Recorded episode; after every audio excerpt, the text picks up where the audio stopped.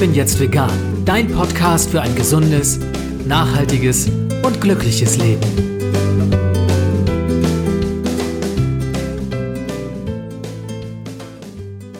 Hey und herzlich willkommen zum Ich bin jetzt vegan Podcast. Mein Name ist Jens Herrndorf und ich freue mich, dass du auch in dieser Episode wieder dabei bist.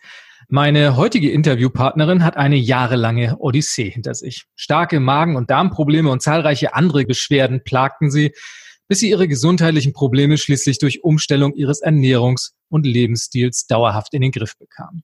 Um ihr Wissen mit anderen zu teilen und sie auf ihrem Weg zu Gesundheit und Wohlbefinden zu unterstützen, betreibt sie seit 2015 den Blog Tasty Katie, auf dem sich alles um gesunde Ernährung, Yoga, Ayurveda, Darmgesundheit und einen ganzheitlichen Gesundheitsansatz dreht. Frei nach dem Motto, wenn man etwas verändern möchte, muss man mit der Ernährung anfangen.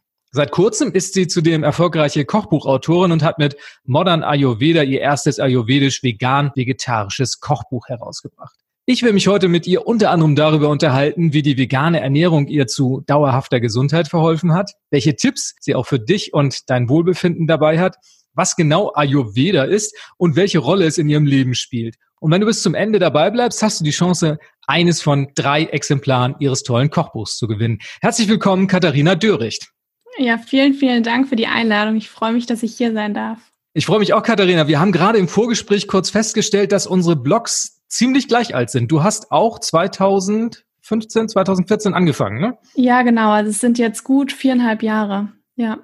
Prima. Und es ist überfällig, dass wir miteinander reden, denn du hast auch für meinen Blog schon Rezepte beigetragen. Und insofern, ich freue mich total, dass du da bist. Und ich habe ja gerade schon im Intro so ein bisschen skizziert, was du alles machst. Du bist unter anderem neben deiner Tätigkeit als Bloggerin und Kochbuchautorin auch Yogalehrerin, ganzheitliche ayurvedische Ernährungs- und Gesundheitsberaterin und Beraterin in Darmgesundheit. Also eine ganze Latte an Dingen, die du da vorzuweisen hast. Deine ursprünglichen beruflichen Pläne sahen aber ganz anders aus. Du wolltest eigentlich Grundschullehrerin werden. Ja, genau. Also ich sage mal, das, was ich jetzt gerade alles mache, das war wirklich nicht geplant, sondern da hat mich irgendwie mein Körper einfach dahin gebracht. Also ähm, ich habe eigentlich Lehramt studiert, ähm, Grundschullehramt und habe dann auch mein erstes Staatsexamen gemacht und habe während meinem Studium damals meinen Blog gestartet, also Tasty Katie, ist jetzt viereinhalb Jahre her. Und eigentlich habe ich das damals in erster Linie nur so zum Spaß gemacht. Also ich hatte kein wirkliches Ziel damit. Und am Ende von meinem Studium sah es dann wirklich schon so aus, weil es einfach immer mehr gewachsen ist und dann plötzlich auch Leute gefragt haben, ob man, ob ich vielleicht auch berate oder ob ich auch mal einen Kochkurs machen kann, ob man mich hier treffen kann oder einen Vortrag gebe. Und da wusste ich dann, ich muss mich jetzt irgendwie entscheiden, ob ich das mache oder ob ich äh, Lehrerin werde. Und dann wusste ich halt eigentlich relativ schnell, dass in dem, was ich einfach jetzt rund um Tasty Katie eben mache, da steckt wirklich mein Herz drin. Und dann habe ich danach eben mich zu entschieden, eine Yogalehrerausbildung zu machen und eine Ausbildung als ayurvedische Ernährungs- und Gesundheitsberaterin. Und so ging der Weg dann in einem anderen Bereich. Es ist trotzdem auch noch irgendwie eine Lehrtätigkeit. Also in der, in der Hinsicht ist es ein bisschen gleich geblieben. Ähm, aber es macht total viel Spaß und da steckt halt einfach mein Herz drin. Du hast gerade gesagt, du wurdest quasi von deinem Körper auf diesen Weg gebracht. Nun war dieser Weg ja ein ziemlich steiniger. Es ging ja mit einem Haufen gesundheitlicher Probleme los. Erzähl uns ein bisschen mehr darüber. Wie sah dein Leben damals aus? Ja, also bei mir war das so, dass ich eigentlich schon immer jemand war, der eine relativ sensible Verdauung hat. Also auch als Kind, wenn ich mich mal über Essen habe oder zu viel fettige Sachen gegessen habe, dann wurde mir sehr schnell schlecht. Ich habe Bauchschmerzen bekommen oder mir kam das Essen gerade wieder raus. Aber es war trotzdem nie so, dass es mich irgendwie gestört hat oder dass ich irgendwie sonderlich krank war. Das war gar nicht so.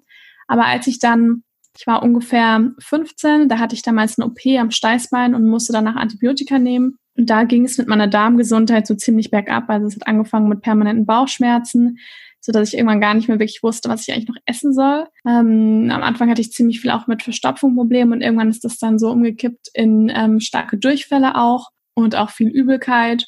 Und meine Eltern sind mit mir damals wirklich von Arzt zu Arzt, ähm, von Heilpraktiker zu Heilpraktiker. Ähm, ich hatte alle möglichen Darmspiegelungen, Magenspiegelungen und so weiter, aber nie hat jemand was Richtiges gefunden. Und dazu kam dann auch noch Neurodermitis und irgendwann haben auch Hüftgelenksbeschwerden angefangen. Und es war echt eine, ja, eine ziemliche Odyssee und keiner konnte mir wirklich sagen, was ich halt habe. Und nach ein paar Jahren, also nach ungefähr drei Jahren, bin ich dann irgendwann zu einem Arzt gekommen, der bei mir eine relativ einfache Stuhluntersuchung gemacht hat. Und der hat dann das erste Mal damals festgestellt, dass ich so ein, so ein Candida, so ein Darmpilz habe. Und da musste ich dann drei Wochen so eine spezielle Diät machen. Und da habe ich das erste Mal gemerkt, man kann auch nach einem Essen sich nicht hundeelend fühlen, sondern ähm, es kann auch anders sein. Und das war bei mir so ein bisschen der Funken, wo ich einfach wirklich gemerkt habe, was Ernährung für einen großen Einfluss auf das komplette Wohlbefinden hat. Und ich bin dann erstmal so ein bisschen mit der traditionell chinesischen Medizin in Berührung gekommen, weil ich da eben auch einen Arzt hatte, der mich damals auch so ein bisschen aufgeklärt hatte und mir erzählt hat, dass halt Lebensmittel nicht nur, wie wir es hier im Westen sehen, in jetzt Kohlenhydrate, Proteine und Fette eingeteilt werden können, sondern auch in wärmend, in kühlend, in neutral, ähm, in aufbauend, in abbauend und so weiter, also mit verschiedenen Eigenschaften. Und so habe ich mich halt dann angefangen, immer mehr mit dem Thema Ernährung auseinanderzusetzen, habe Bücher gelesen, habe auch mal einen Vortrag besucht. Und jetzt muss man dazu sagen, vor ein paar Jahren, heutzutage oder jetzt in der Zeit sind ja die ganzen Themen vegan, glutenfrei, zuckerfrei und so weiter. Das sieht man mittlerweile und hört man an jeder Ecke. Vor ähm, ungefähr, ich sag mal so sieben, sechs Jahren, da war das einfach noch nicht so verbreitet wie jetzt. Und ich weiß, weil ich habe mich damals ziemlich streng auch glutenfrei ernährt, weil ich das nicht gut vertragen habe und alles, was man im Supermarkt durchgefunden hat, waren eigentlich hauptsächlich Reiswaffeln. Und da ich trotzdem total gerne gegessen habe und auch so langsam die Freude am Essen wiedergefunden habe, habe ich halt dann angefangen, viel selber zu kochen und auszuprobieren. Und so ist das dann alles ganz langsam entstanden. Das heißt, du musstest dir vieles von diesem Wissen auch mühevoll erstmal selbst erarbeiten. Ne? Ja, absolut. Was genau hat dich dann auf den Weg der Gesundheit geführt? Du sagst, es war eine Ernährungs-, aber auch eine Lebensstilumstellung und hast dadurch langsam die Probleme in den Griff bekommen. Wie genau ist dieser Prozess vonstatten gegangen? Also angefangen hat es auf jeden Fall mit Ernährung.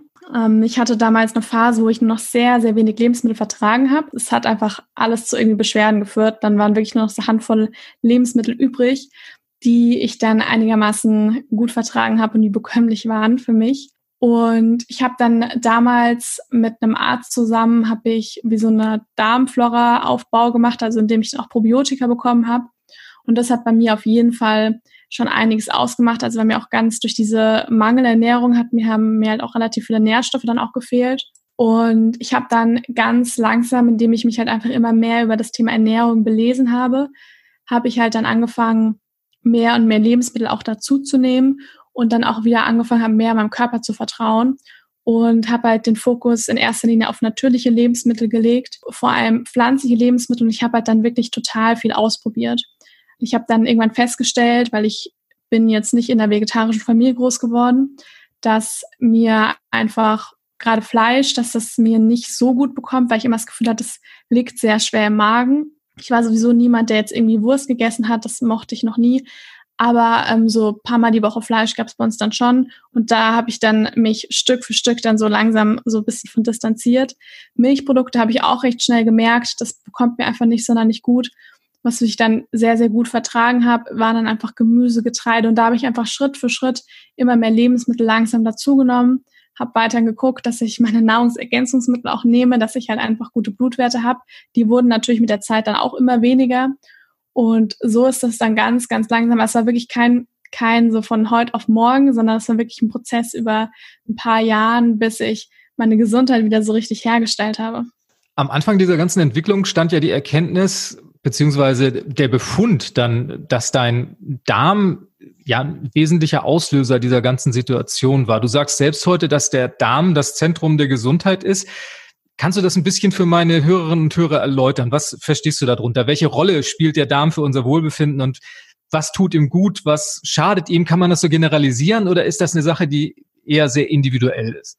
Ja, also der Darm der spielt eine riesengroße Rolle in unserer Gesundheit. Also hier im Westen wissen wir das jetzt seit ein paar Jahren, weil hier ist die Darmforschung noch relativ jung.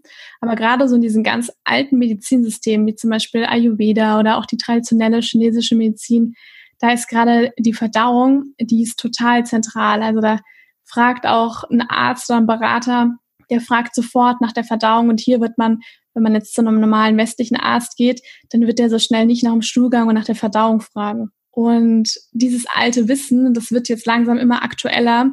Und so hat man eben auch angefangen, total viel rund um das Thema Darmgesundheit einfach zu forschen. Und da hat man unter anderem auch herausgefunden, dass halt 70 bis 80 Prozent vom Immunsystem im Darm sitzt. Also das ist nicht einfach nur so ein isoliertes Organ, ähm, wo einfach nur unsere Verdauung sich drin abspielt, sondern es ist wirklich ein super zentrales Organ, wo total viele Bakterien drin sind. Und diese Bakterien sind in einem speziellen individuellen Gleichgewicht und die haben eben auch ganz viel mit dem Immunsystem zu tun. Und wenn jetzt diese Bakterien durch Stress, durch eine falsche Ernährung oder Sorgen, Ängste, alles Mögliche oder spezielle Umwelteinflüsse durch Medikamente, wenn die jetzt eher aus dem Gleichgewicht geraten, dann kann eben auch das Immunsystem beeinträchtigt werden und es können auch ähm, Unverträglichkeiten entstehen und es können halt auch einfach bestimmte Verdauungsbeschwerden entstehen. Und wenn man sich jetzt mal überlegt, was ist denn das Beste für den Darm oder wo haben wir denn den größten Einfluss drauf, dann ist es einfach das, was so jeden Tag durch uns durchgeht. Und das ist halt in erster Linie die Ernährung. Weil es ist manchmal nicht so einfach, das Umfeld zu beeinflussen oder andere Menschen. Aber das, was wir halt jeden Tag essen, das können wir halt selber alle individuell beeinflussen. Und dadurch, dass halt das Essen so immer durch den Darm, durch den Magen hindurchgeht, macht es natürlich auch einen großen Unterschied, was wir da zu uns nehmen. Und ich sage mal, was man eben auch im Ayurveda sagt, wir Menschen sind halt einfach ein Produkt aus der Natur. Wir leben in Abhängigkeit von der Natur. Und deswegen brauchen wir die auch die Natur, um in unser natürliches Gleichgewicht zu kommen. Und dann fragt man sich natürlich, ja, was ist denn die beste Ernährung für uns? Und das ist eine natürliche Ernährung, also eine Ernährung, die relativ nah an der Natur ist und natürliche Lebensmittel, also welche, die aus der Natur kommen und die halt nicht so stark industriell verarbeitet sind. Und da sind halt Ballaststoffe drin und die Ballaststoffe sind nämlich Futter für die Darmbakterien. Also können wir halt ganz bewusst mit einer rein pflanzlichen und natürlichen Ernährung können wir halt wirklich unsere Darmflora beeinflussen. Wenn man sich jetzt fragt, was möchte der Darm eigentlich nicht so gerne, dann ist es praktisch alles, was uns eigentlich von der Natur wegbringt. Das heißt, mit viel Zucker, industriell verarbeitete Lebensmittel, mit ähm, viel gesättigten Fettsäuren, mit einfach gehärteten Fetten, mit Konservierungsstoffen und so weiter. Das ist alles, was der Darm eigentlich nicht gerne mag. Und die schlechten Bakterien, von denen wir eigentlich nicht so viele haben wollen, was die gerade so heranzüchtet.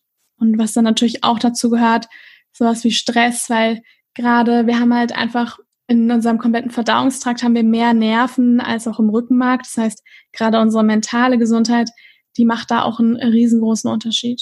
Wie lassen sich Defizite da feststellen? Läuft das einfach über eine Stuhlprobe oder wie sehen die Untersuchungen aus, um festzustellen, wie es dem Darm geht? Also in erster Linie würde ich sagen, kann man es auf jeden Fall daran ausmachen, wie es einfach der Person geht.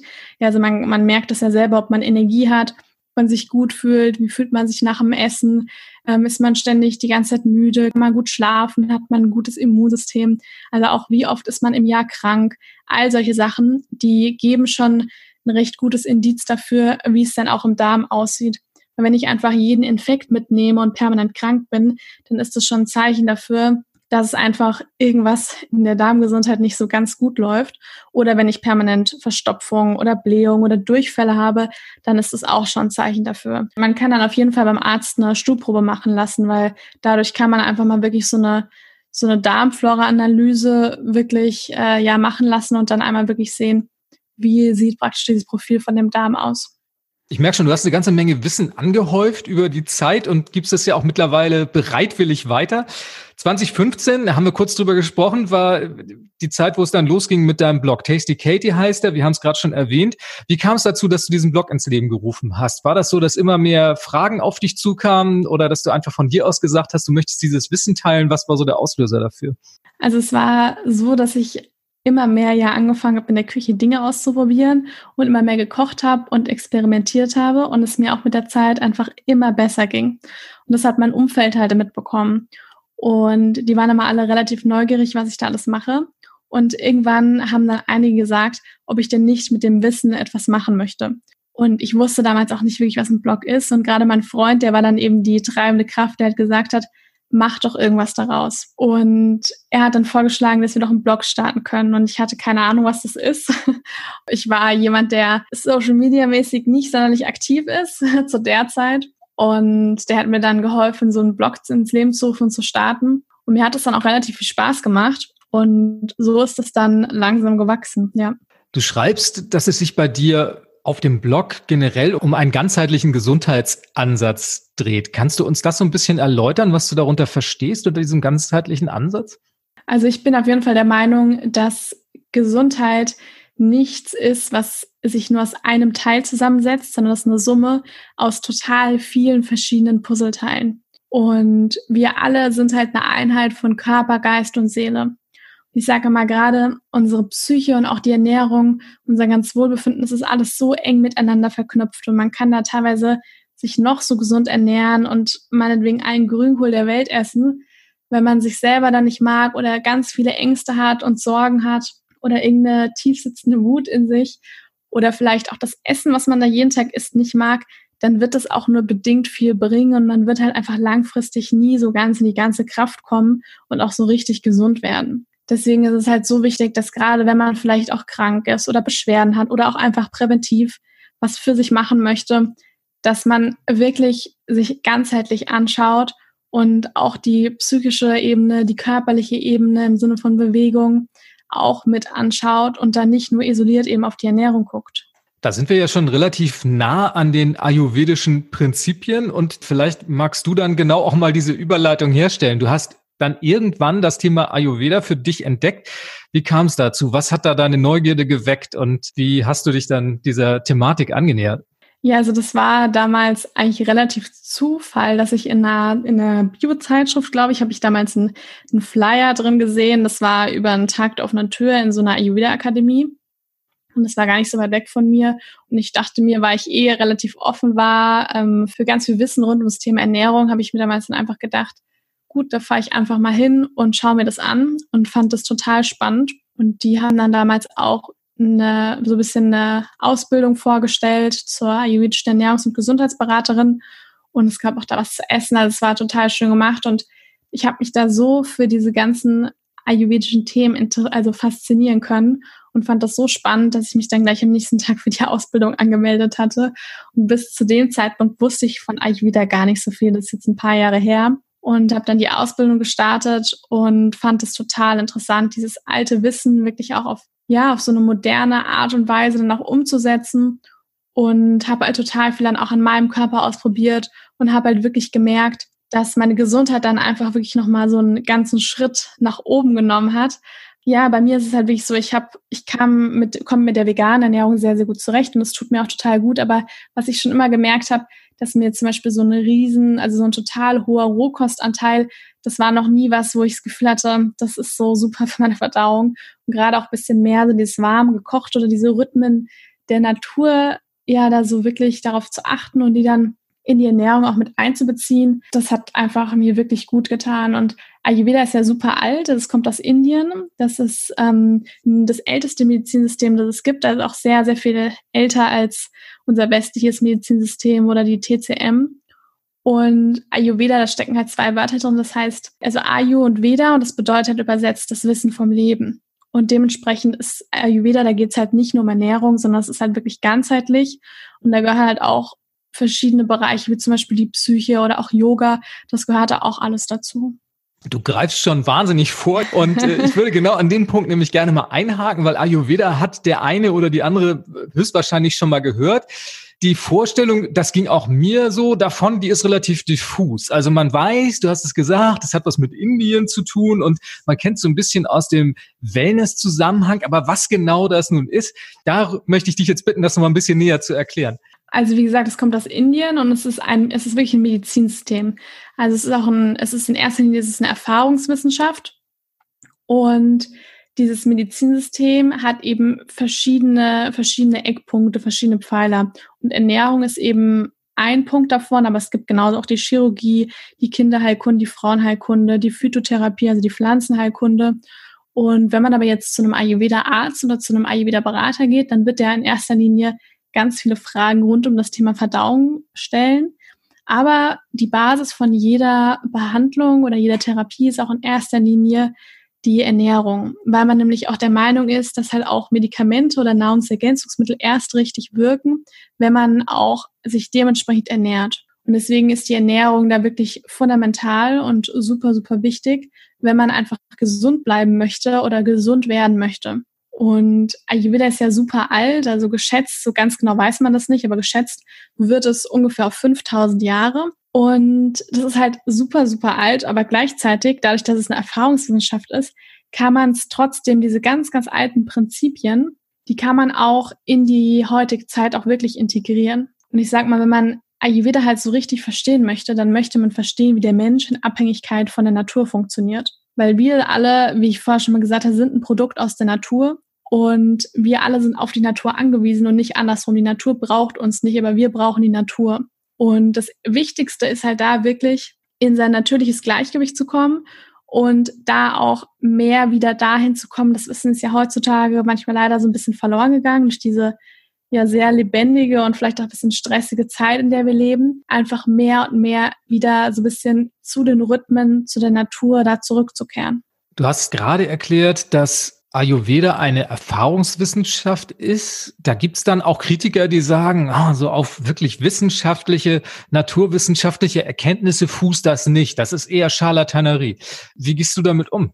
Es wird ja nichts irgendwie im Ayurveda irgendwie, ähm, wie soll ich sagen, es wird nichts irgendwie behauptet, was total diffus ist. Das ist eigentlich nichts, sondern es ist wirklich etwas, was man heutzutage zum Beispiel das reine Thema Ballaststoffe. Ja, damals kannte man natürlich nicht das Wort Ballaststoffe, aber auch damals wurde schon empfohlen, naturbelassen zu essen. Das heißt, einen hohen Anteil an Obst und Gemüse, ähm, Getreide, Hülsenfrüchte und so weiter wirklich in der Ernährung zu haben. Das heißt zum Beispiel alles, was diese typisch vegetarische oder vegane Ernährung aus, auch ausmacht, das ist die Basis vom Ayurveda. Und heutzutage kann man genau das alles mit Studien bezüglich zum Beispiel Nährstoffen und Ballaststoffen kann man das dann einfach alles ja widerlegen und ähm, das gleiche ist dann auch mit bestimmten Gewürzen. Kurkuma wusste man schon, dass vor paar tausend Jahren, dass es so entzündungshemmend ist und total klasse bei Entzündungen eingesetzt werden kann.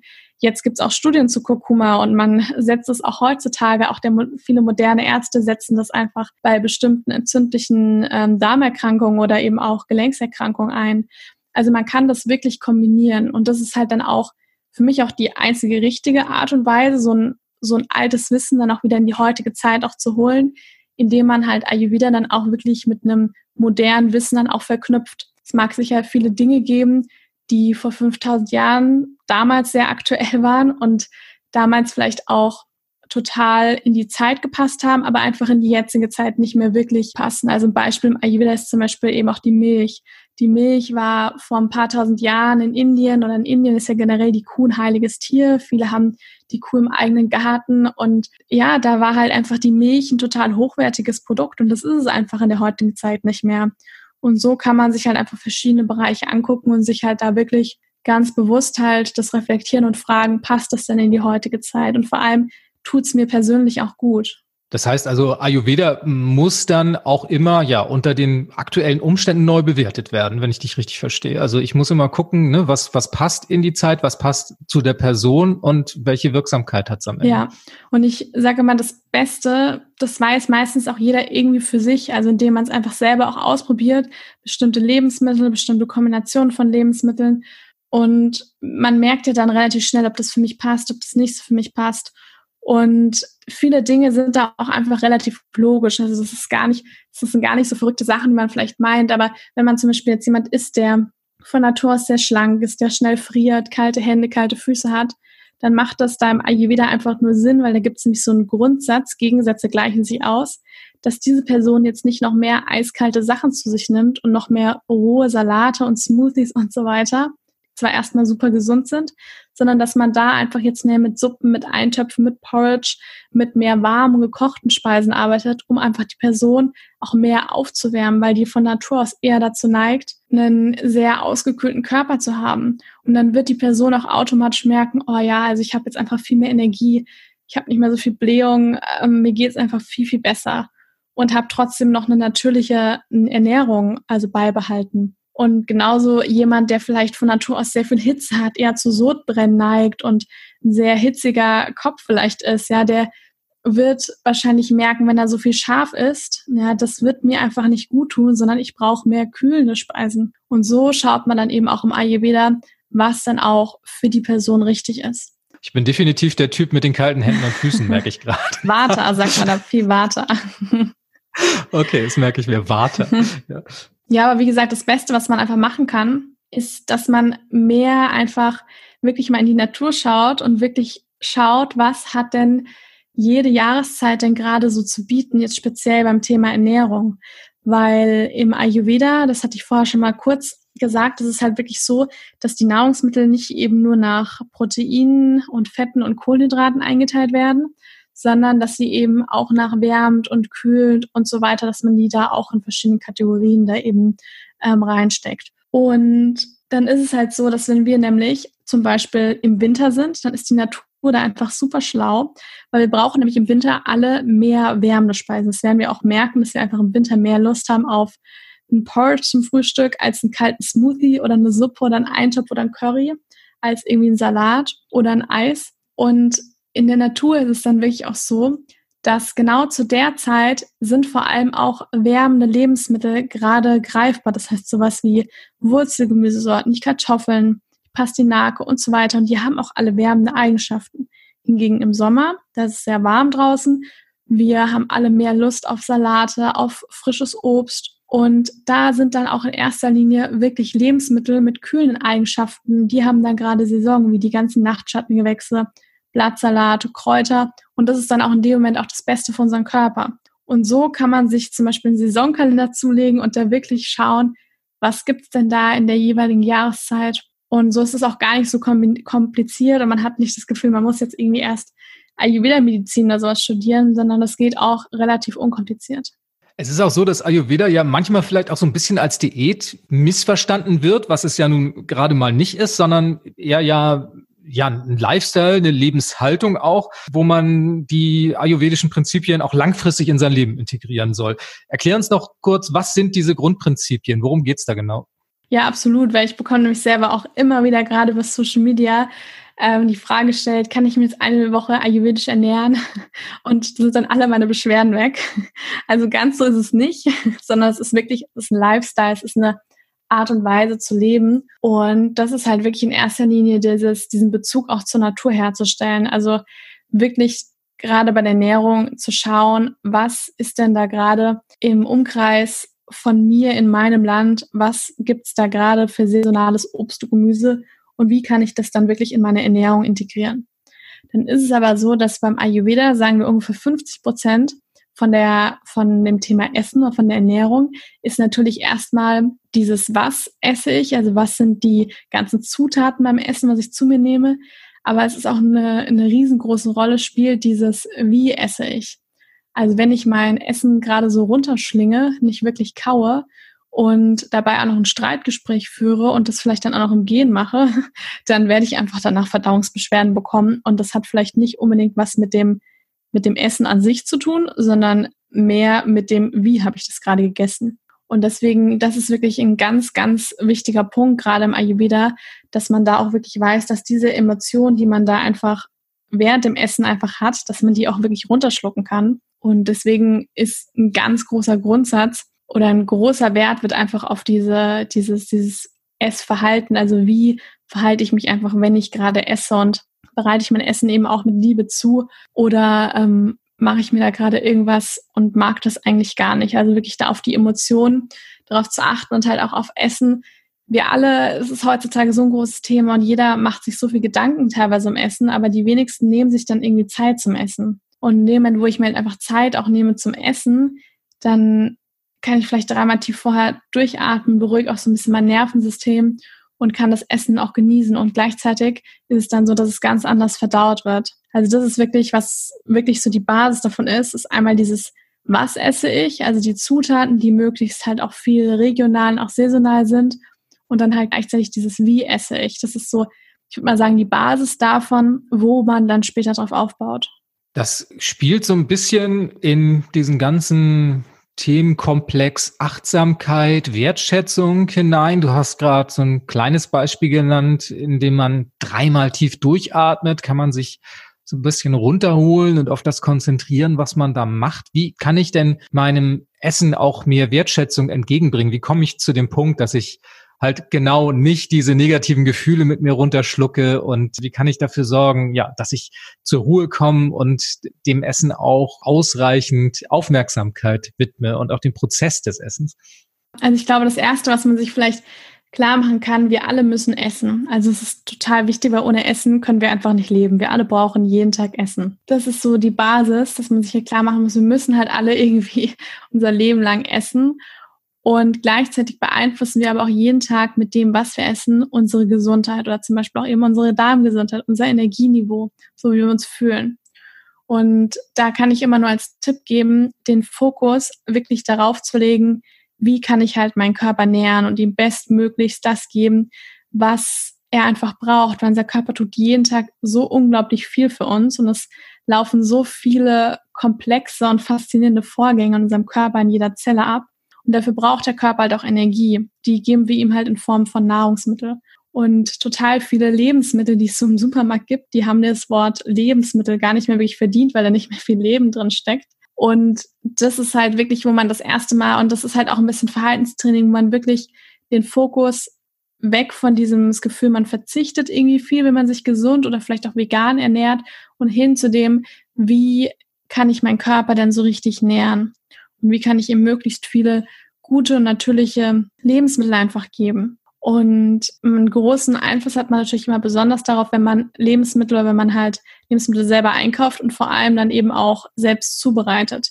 Dass man halt wirklich vielleicht sagt, wenn man nicht jeden Tag dafür Zeit hat, dass man sagt, man nimmt sich ein, zwei Mal die Woche Zeit, vielleicht zwei, drei Stunden und bereitet da wirklich einige Mahlzeiten vor oder kocht von einem, von einem Eintopf, einem Curry, einer Suppe oder einem Salat, macht da halt einfach die doppelte und dreifache Portion davon und nimmt sich da halt wirklich genau diese Zeit und ja, bereitet das Essen immer mit Liebe zu und hat dann auch gleichzeitig eine andere Wertschätzung dafür.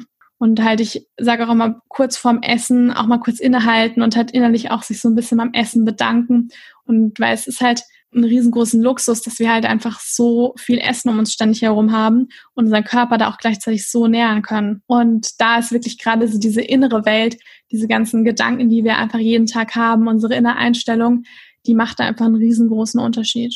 Jetzt hast du mit dem Essen vorbereiten, mit dem Essen zubereiten schon ein kleines Beispiel genannt, wie man sich oder wie sich die ayurvedische Ernährung auch in unseren modernen Alltag integrieren lassen kann. Wir haben, du hast es selbst gesagt, eine 5000 Jahre alte Ernährungsweise mit der ayurvedischen Ernährung hier vor uns. Und man fragt sich natürlich, wie passt das in unser modernes Leben? Unser modernes Leben ist schnelllebig, unser modernes Leben ist hektisch und wie lassen sich solche Prinzipien dann verankern? Also erklär uns vielleicht mal an einem Beispiel, wie dein Tag so aussieht und vielleicht auch eine Woche und wie schaffst du es, diese ayurvedischen Prinzipien bei dir im Alltag zu integrieren?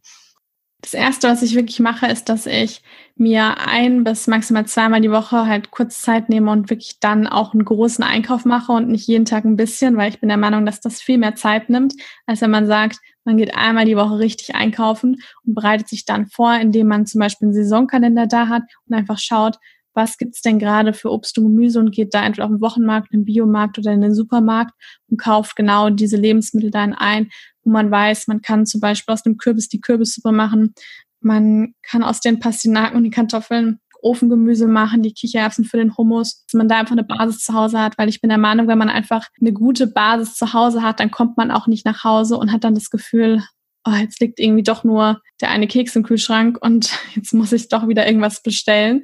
Das ist wirklich total wichtig, dass man da einfach einigermaßen Organisation hat, weil wir gerade, wenn man Vollzeit berufstätig ist, dann muss man sich einfach ein bisschen organisieren, wenn man sich einfach gesund ernähren möchte. Und das gibt einem ja auch total viel. Also es ist so viel wert, wenn man einfach genügend Energie hat durch eine gute Ernährung, als wenn man immer nur ein bisschen Energie hat und sich den ganzen Tag einfach total K.O. fühlt. Und ich bin da wirklich immer ein großer Fan vom Vorkochen, gerne auch mal was einfrieren, dass man auch mal, wenn man jetzt einen Abend nach Hause kommt und sagt, heute habe ich gar keine Lust mehr, irgendwas zu kochen, dass man irgendwas im Gefrierschrank hat, was man raustun kann, was man schnell aufwärmen kann, dass man am Wochenende sagt, man nimmt sich zum Beispiel mein Kochbuch oder irgendwas anderes, nimmt man sich und sagt, hier gibt es jetzt irgendwie drei Rezepte, die sprechen mich an, die kann ich die Woche über machen. Und dann mache ich davon die doppelte Portion, dass ich weiß, ich habe von Montag bis Mittwoch oder Donnerstag habe ich auf jeden Fall schon mal mein Essen. Und ich bin gerade auch immer ein großer Fan von so Warmhaltebehältern, dass man sich morgens einfach sein Essen, das man vorgekocht hat, nochmal kurz warm macht, in so einen Behälter tut und mit auf die Arbeit nimmt. Dann hat man mittags zum Beispiel ein warmes,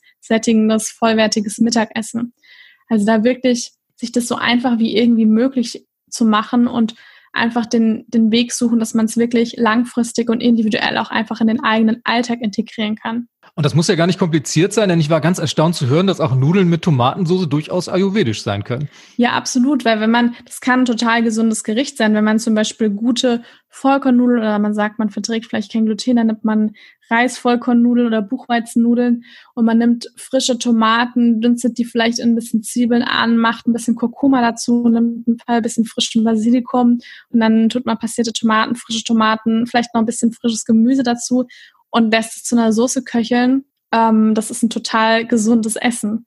Also das ist, muss bei weitem alles nicht so ungesund sein oder man kann es zumindest gesünder kreieren, als man oft meint. All dein Wissen darüber und eine Menge Rezepte hast du zusammengefasst in deinem Buch Modern Ayurveda heißt es. Und das ist ja ein ganz tolles, beeindruckendes Werk geworden, wie ich finde. Erzähl uns ein bisschen mehr darüber. Wie kam es dazu und was für eine Arbeit hast du da reingesteckt? Das ist ja auch ein immenser Aufwand, mehr als 100 Rezepte zu entwickeln. Das ist ja äh, ja unglaublich. Ich frage mich immer, wie kann man das machen? Denn ich habe so meine Standardrezepte, 10, 15 Rezepte, die ich wo immer koche, aber ich bewundere das total. Also insofern erzähl uns ein bisschen darüber, wo kommt diese Kreativität her und wie ist es am Ende zu diesem Buch gekommen? Ja, Esther, vielen Dank.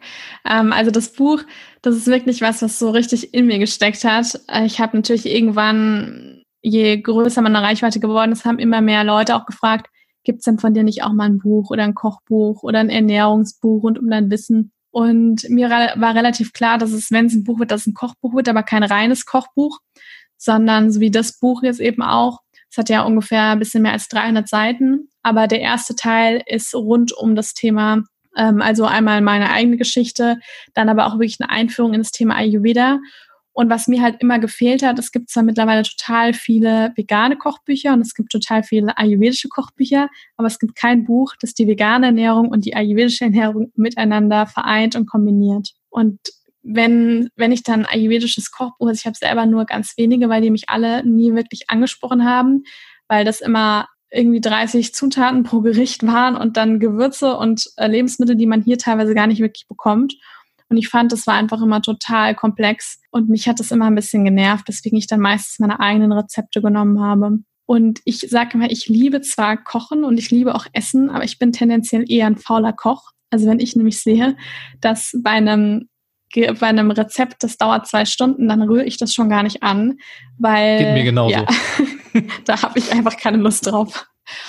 Und dann sind halt in dem Buch und so ist eben dieses Buch entstanden. Also ich habe dann einen Verlag gesucht und habe dann auch einen ganz tollen Verlag gefunden, wo das dann wunderbar geklappt hat und die auch gleich an das Buch geglaubt haben. Bei mir war es halt total wichtig, dass ich da wirklich was finde, wo ich nicht das Gefühl habe, es wird mir irgendein Konzept aufgedrückt, sondern das ist was, was wirklich mein Ding ist und wo ich einfach auch gut unterstützt werde. Und die Rezepte, die hatte ich tatsächlich alle schon so ziemlich im Petto. Also das waren alle, wo ich relativ schnell wusste, die Rezepte müssen da alle rein.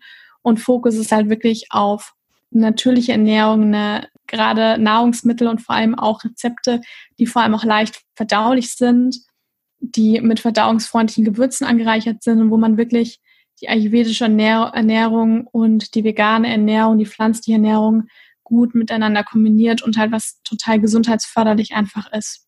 Und da Ayurveda ja für viele doch recht komplex ist, war es mir doch wichtig, eine Einführung in das, in, den, in das Thema Ayurveda halt auch zu schreiben und auch ein Gewürz einmal eins, mehr Wissen über die Doshas. Ist, man findet dann auch einen kleinen Konstitutionstester drin, um einfach mehr auch über die individuelle Konstitution rauszufinden. Und auch so ein bisschen meine Ernährungsphilosophie habe ich da drin weitergegeben. Und ich glaube, man muss noch mit einem großen Vorurteil aufräumen, denn ayurvedische Küche heißt ja nicht unbedingt auch indische Küche. Ne? Nee, gar nicht. Und das ist ja das, was ich meine mit dem saisonalen, regionalen Essen und dann auch gleichzeitig mit der Erfahrungswissenschaft, weil man kann, Ayurveda kann man überall leben. Also wenn man jetzt irgendwo das ganze Jahr über im Süden ist und man isst da das ganze Jahr über Rohkost und, und ähm, rohe Früchte, dann ist das perfekt für die Leute, weil da ist es ja auch die ganze Zeit heiß. Wir leben halt hier, wo wir aber auch Winter haben, wo es halt im Winter auch einfach kälter ist. Und da brauchen wir halt einfach mehr wärmende Speisen. Also man kann dieses Grundprinzip vom Ayurveda kann man, egal wo man lebt, kann man das überall anwenden. Und dann ist es für uns halt auch nicht sondern nicht toll, im Winter die ganzen Erdbeeren und die Ananas zu essen, sondern da essen wir halt dann die Äpfel und die Birnen, weil die bei uns gerade Saison haben. Und deswegen habe ich das Buch natürlich auch so geschrieben, dass es jetzt nicht lauter indische, indisch saisonale Sachen enthält, sondern halt wirklich so für, für unser Land dann einfach auch so dann einfach praktikabel ist. Ich finde es total spannend, dass du vorhin den Aspekt mit den Zutaten und mit der Kompliziertheit von Rezepten erwähnt hast, weil ich sagte es kurz, ich habe dir kurz dazwischen geredet, mir geht's genauso mhm. damit. Hast du dann eher auch Rezepte, die du eh schon bei dir auf dem Blog hattest, abgewandelt oder sind das Rezepte gewesen, die dann im Zuge dieses Kochbuchs komplett neu entstanden sind? Also ein ganz ist sind ungefähr, es sind 108 Rezepte und ein kleiner Teil davon sind so die beliebtesten Rezepte auf meinem Blog, aber es sind nur wenige und drei Viertel davon sind komplett neue Rezepte. Also es sind wirklich welche, die ich komplett neu entwickelt habe und die ich zwar selber schon die ganze Zeit auch koche oder auch jetzt die ganze Zeit koche, die aber noch nicht auf meinem Blog waren. Und es ist ein wirklich tolles Buch geworden. Ich habe es vorhin schon gesagt. Und ich habe das große Glück, drei Exemplare davon an dich, liebe Hörerinnen, lieber Hörer, verlosen zu dürfen. Und dazu musst du einfach nur eine Gewinnfrage beantworten. Und die sollte nicht allzu schwer zu beantworten sein, wenn du vorhin den Ausführungen von Katharina zugehört hast. Denn die Frage ist, wo hat Ayurveda seinen Ursprung? Und zur Auswahl stehen China, Indien oder Japan. Und Katharina ist jetzt gerade mal ruhig und äh, beantwortet die Frage nicht. Und wenn du mitmachen möchtest, dann guckst du bei mir auf dem Blog vorbei und da ist die Frage dann nochmal gepostet und dort kannst du direkt dann auch teilnehmen. Und ich wünsche dir jetzt schon viel Erfolg bei dem Gewinnspiel. Katharina, für dich ist die Reise in Sachen Ernährung ja noch lange nicht abgeschlossen ich habe gehört, du hast noch weitere Pläne. Ein Bachelor steht langfristig mal an und du hast dich da in Richtung Ernährungstherapie eingeschrieben. Ja, genau. Also ich habe jetzt angefangen nochmal zu studieren. Ich studiere Ernährungstherapie und das ist auch gerade das, was so ja sehr viel Zeit in Anspruch und wo ich momentan meinen Fokus drauf lege. Und ansonsten, ja, ich mache noch mal eine weitere Yogalehrerausbildung, eine Kundalini-Ausbildung. Das ist auch was, was mir sehr dabei geholfen hat, Kundalini Yoga auch gesund zu werden und ähm, was ich total gerne irgendwann noch weitergeben möchte. Und das sind so erstmal Pläne für dieses Jahr. Wow. ich merke schon, du wirst nicht ins Lehramt zurückkehren. Nee, also ich liebe das Unterrichten. Also das ist wirklich was, und ich hätte es mir auch auf jeden Fall vorstellen können, Lehrerin zu sein. Das ist nicht so, dass ich sage, das habe ich total abgelehnt, gar nicht. Aber dadurch, dass ich ja jetzt auch, also ich bin ja auch Yogalehrerin und ich unterrichte total gerne Yoga, ich gebe total gerne Vorträge, also diesen gewissen Lehraspekt habe ich halt jetzt immer noch. Ich glaube, wenn ich den nicht hätte, dann würde es mir wahrscheinlich auch wirklich fehlen. Aber erstmal sehe ich mich jetzt erstmal nicht mehr wieder in der Schule. Nee. Und eine Sache haben wir noch vergessen und er soll aber nicht unerwähnt bleiben. Das ist nämlich dein Podcast. Er heißt Natürlich Gesund und auch darin geht's um ganzheitliche Gesundheit, Ernährung und Spiritualität. Wenn man nun dir folgen möchte, liebe Katharina, oder auch einen Blick in deinen Terminkalender werfen möchte, weil du gibst ja auch Kochkurse mittlerweile in ganz Deutschland und bist vielfach aktiv, wie wir gehört haben. Wo erfährt man mehr über dich und wo folgt man deinen Aktivitäten am besten? Also eigentlich findet man mich so ziemlich überall. Instagram, Pinterest, Facebook, äh, auch YouTube, äh, mein Podcast überall unter Tasty Katie. Mein Podcast ist natürlich gesund.